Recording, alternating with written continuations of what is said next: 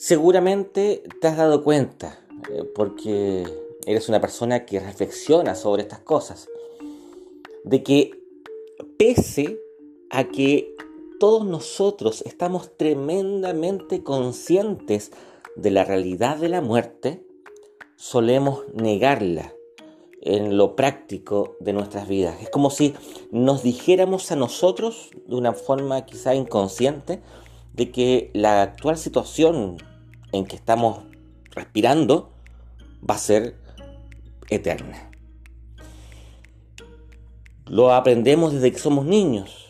Todavía me acuerdo de el pizarrón de tiza donde la profesora nos enseñaba que los seres vivos tienen un ciclo. Nacen, crecen, se reproducen y mueren. Me acuerdo las películas de cuando era niño, ¿Quién no lloró con la muerte de eh, los papás de Bambi? O con la muerte del papá de Simba en el Rey León. O eh, la muerte de Obi-Wan Kenobi frente a Darth Vader.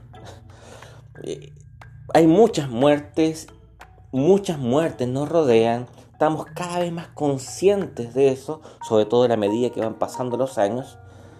Pero aún así, vivimos la vida como si no fuéramos a morir.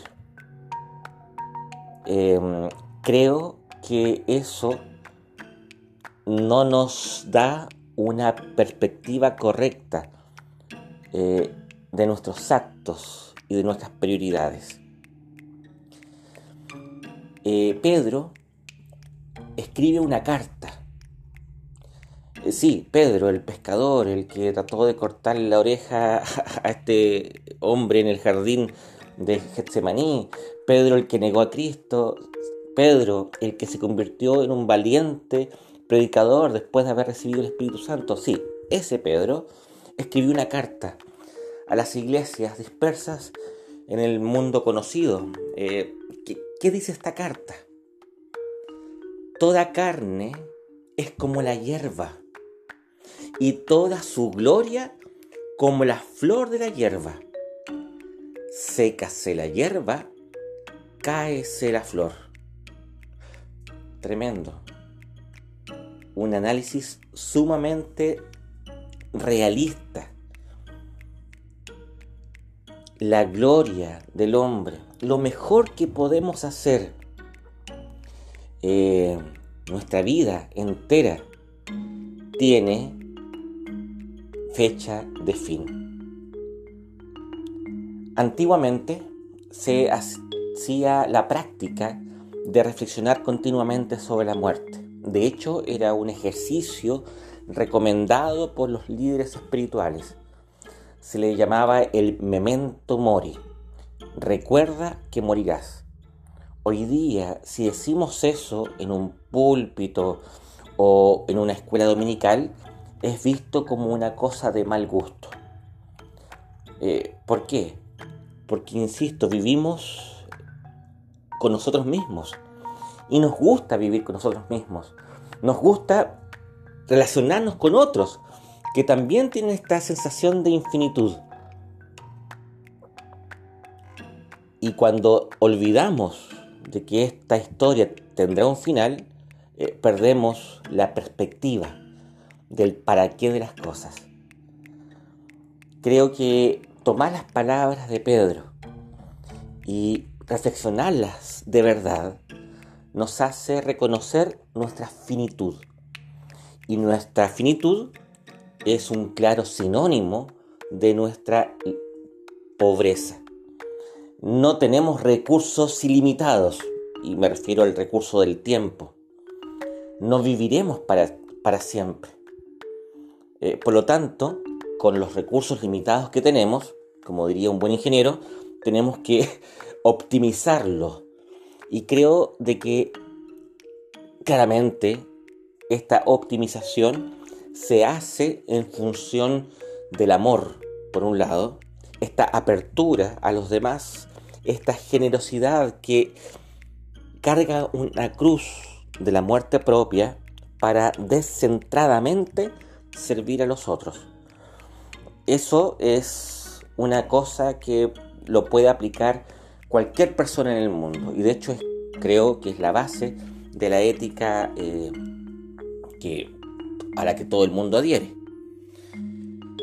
Pero hay un elemento dentro de la carta de Pedro que viene a continuación de lo que leímos, que es de capital importancia. Fíjate, después que termina de decir de que la flor de la gloria del hombre va a caer, porque eh, el hombre es finito, va a morir, dice, pero la palabra del Señor permanece para siempre.